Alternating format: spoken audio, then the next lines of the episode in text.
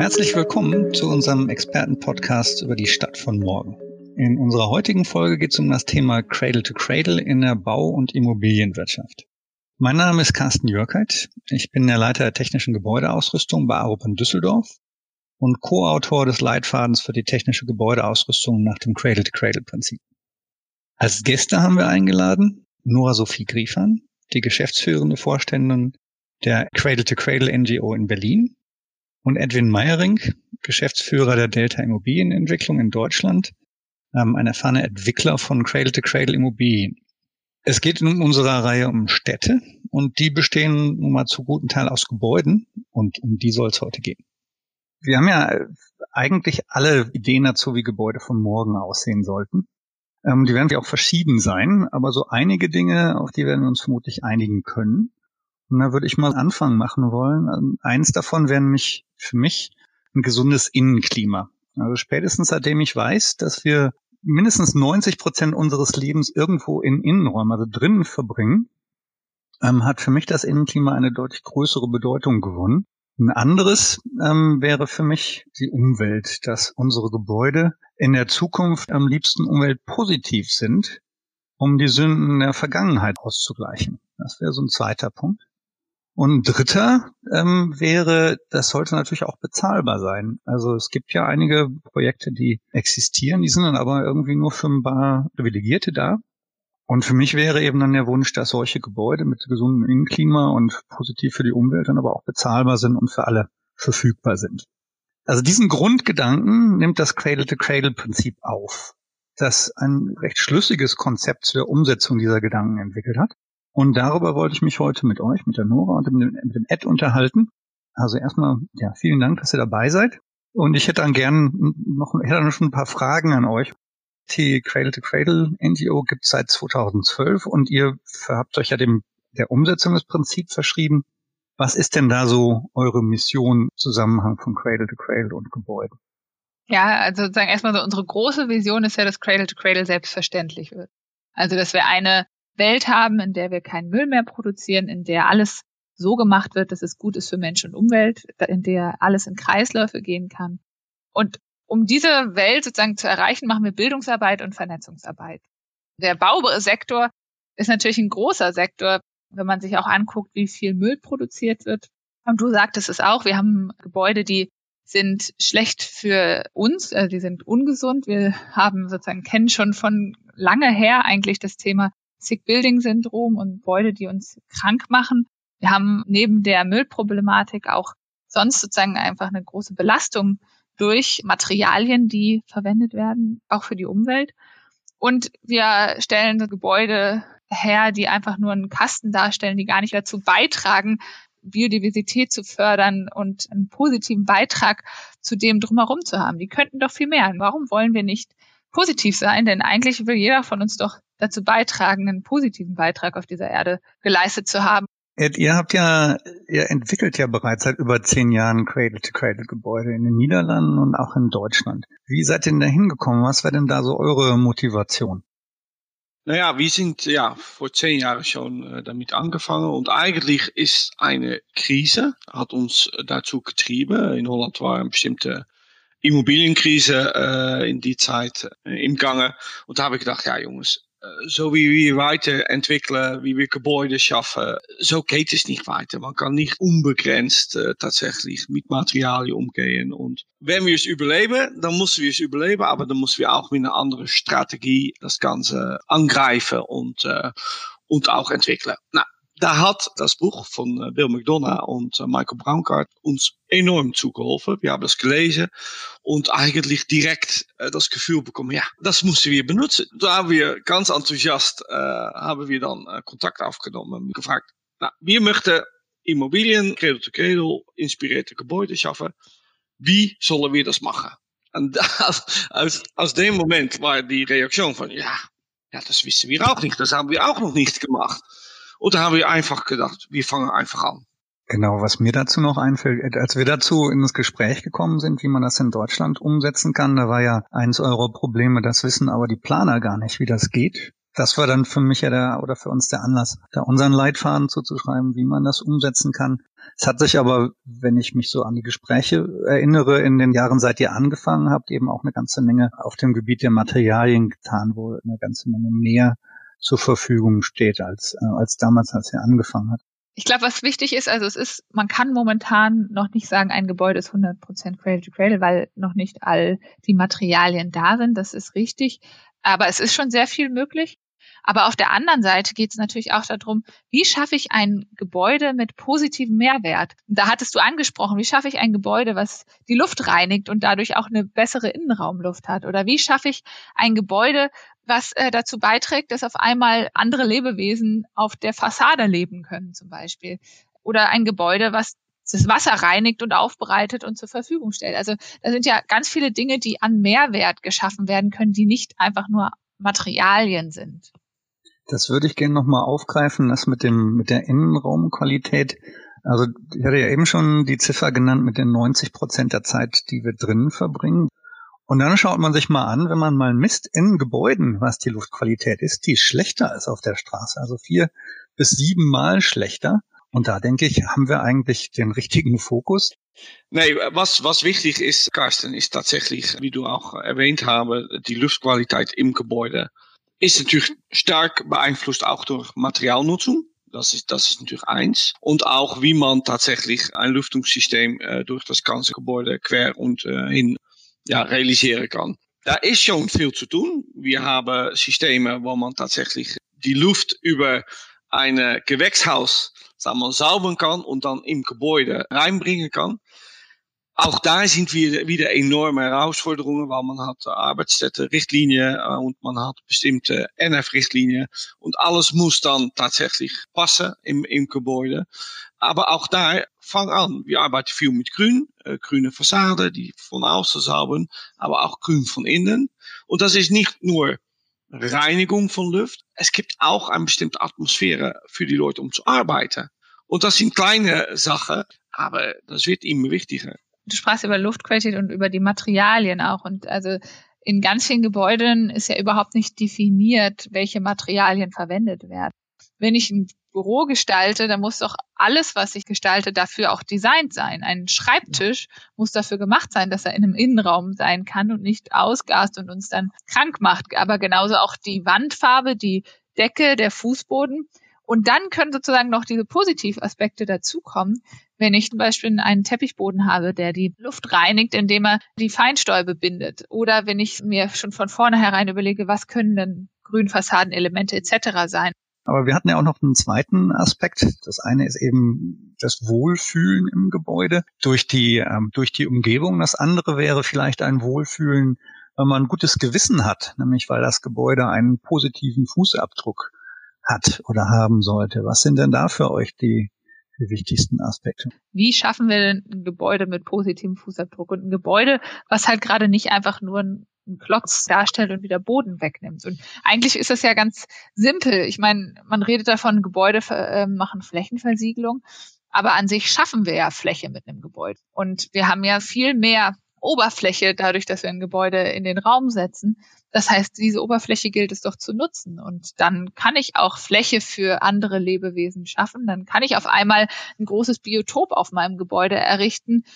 Und dann kann ich sozusagen aktiv dazu beitragen, dass das Gebäude eine bessere Luft für die Stadt schafft. Dann kann ich dazu beitragen, dass ich weiß, wo meine Materialien sind und damit auch nicht mehr Raubbau äh, in Zukunft ja, betreiben muss, weil ich aktiv weiß, okay, wenn ich die Materialien an der Stelle nicht mehr brauche, dann kann ich sie nächstes Mal an einer anderen Stelle einsetzen und komme dazu zu einem ganz anderen Wirtschaften. Im Bürogebäude ist es manchmal ein bisschen schwieriger, mit, äh, dass man alles auseinandernehmen kann, aber da ist auch schon viel möglich. Und Innenausbau, Innenausstattung, Wände, Teppich, alles ist wieder zu benutzen und alles kann man wieder als wie neu in, een in zehn Jahren wieder einsetzen. Und das, das ist, das ist die Zukunft. Äh. Mir fehlt noch so ein bisschen der Energieteil. Ähm, das kommt dann wohl daher, dass ich aus der TGA-Ecke komme.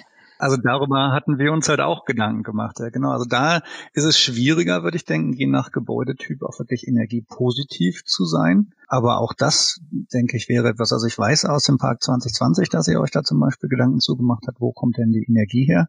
Das ist bestimmt in einem Bestandsgebäude, wie beim Cradle to Cradle Lab, etwas schwieriger, wenn man da eben in ein Bestandsgebäude, in eine Umgebung reinbaut. Also wenn wir sozusagen von Oberfläche reden und sagen, was machen wir? Natürlich kann man die Flächen zur Energiegewinnung nutzen oder man kann auch auf den Dächern, sagen, sei es äh, Sonnenenergie nutzen, aber man kann auch Windenergie nutzen. Da ist ja vieles möglich und man kann natürlich sozusagen auch Rohstoffe gewinnen, aus denen man dann zum Beispiel Energie erzeugen kann, indem man sagt, man züchtet Algen auf der Fassade. Also da sind ja ganz viele Dinge, die möglich sind, wenn man einfach die Sachen nochmal ganz neu denkt. Und ich glaube, das ist so das Wichtigste bei Cradle to Cradle eigentlich, dass man von vornherein sich nochmal alles neu überlegt und nicht sagt, so und so ist es und so und so muss es sein, sondern eigentlich sich immer aus dem Nutzungsszenario heraus überlegt, wo will ich eigentlich hin und was muss ich dafür tun. Es gibt bestimmte Gebäudetypen, die können sich von Natur aus, sagen wir mal, nicht selber versorgen. Aber wenn man die Netze eben die gesamte Stadt vernetzt und sagt, so hier hat jemand was übrig. Ich denke da an Rechenzentren, die halt sehr viel Energie, äh, sehr viel Wärme übrig haben. Die können halt Wärme abgeben und die kann man woanders nutzen, die sie halt nicht brauchen können. Also da lässt sich schon noch einiges machen.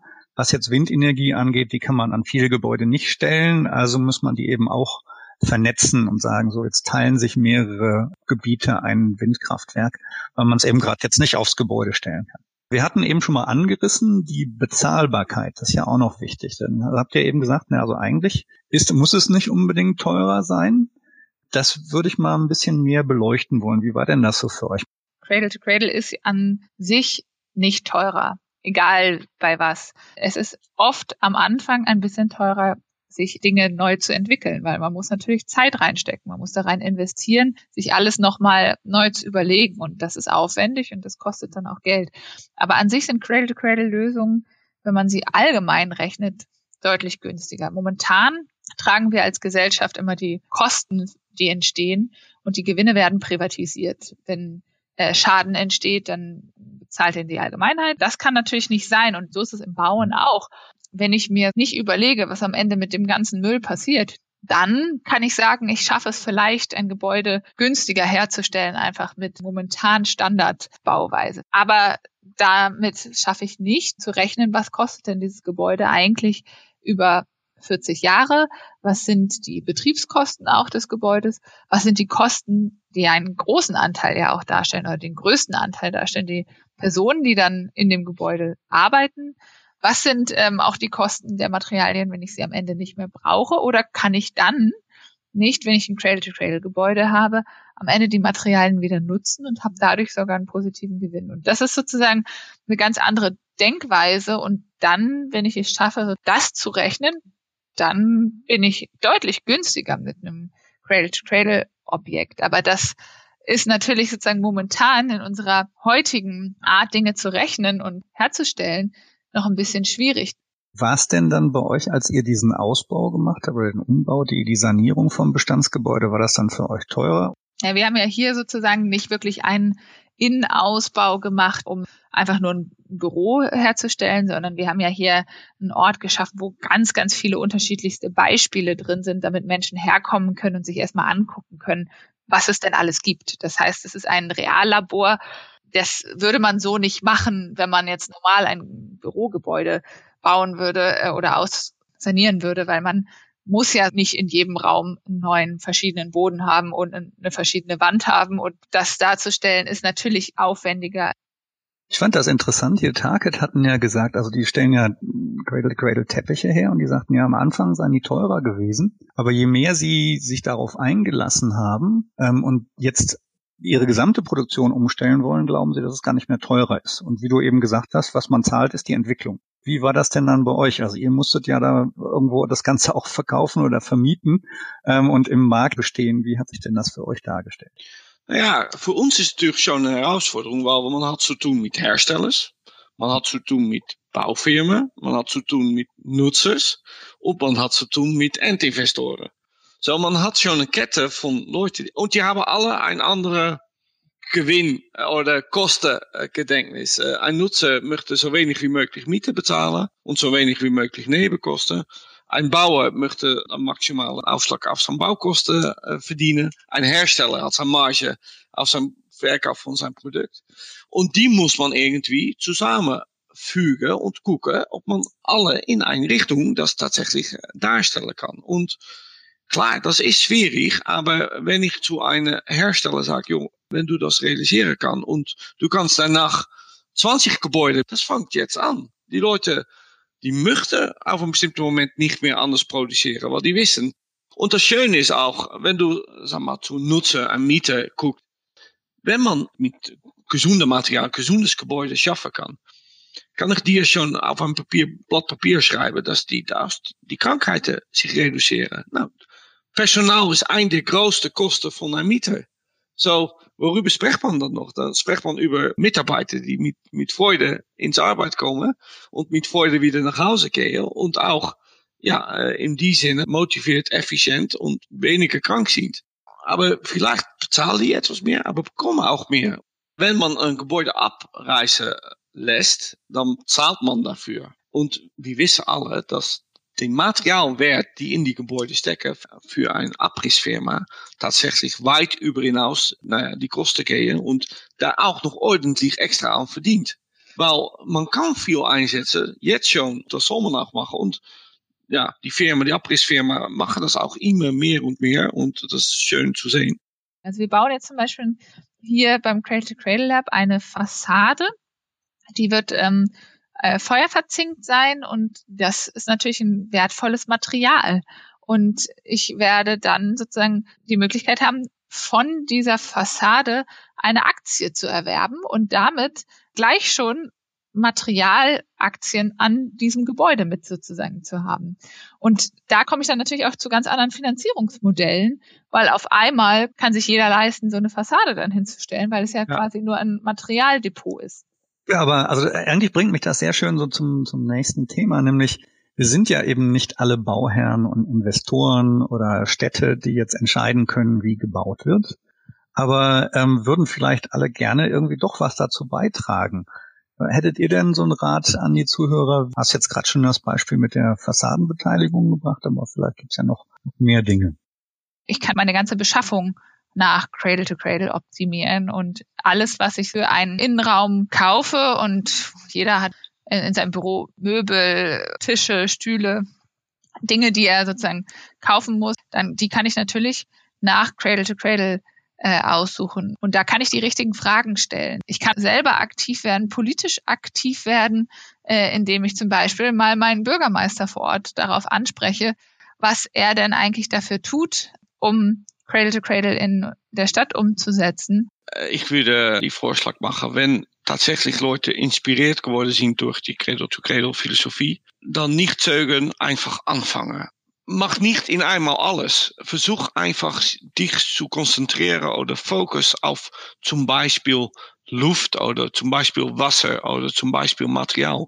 Neem ein Item aus die ganze Philosophie und mach das so gut wie möglich damit wären wir so im Prinzip am, am Ende angelangt. Also ich würde für mich erstmal mitnehmen, ich glaube, wir können uns darauf einigen, Cradle-to-Cradle-Gebäude wären erstrebenswert. Wir stellen aber auch fest, sie sind baubar und sie können auch erschwinglich sein. Das heißt also, die Frage ist eigentlich, wieso mal legen wir nicht einfach los? Ich finde das super, Edwin, was du da sagst, fang einfach an. Was fehlt, ist eben noch ein Umdenken der Beteiligten, damit es eben mehr solche Gebäude gibt. Und ich glaube, wir haben mal so aufzeigen können, dass jeder irgendwo auf seinem, also auf seine Art etwas dazu beitragen kann. Es hängt wirklich von uns selber ab, in welchen Gebäuden wir uns zukünftig dann bewegen werden, in welchen Gebäuden wir leben und arbeiten werden. Und Carsten, äh, mhm. wenn die Zuhörer das alles gesehen haben, äh, unsere Podcast, die können uns alle drei anrufen. Wir genau. stehen zu die Zuhörer äh, zur Verfügung. Gerne zur Verfügung, genau. Ja, natürlich. So. Meldet euch gern. ja, genau. genau.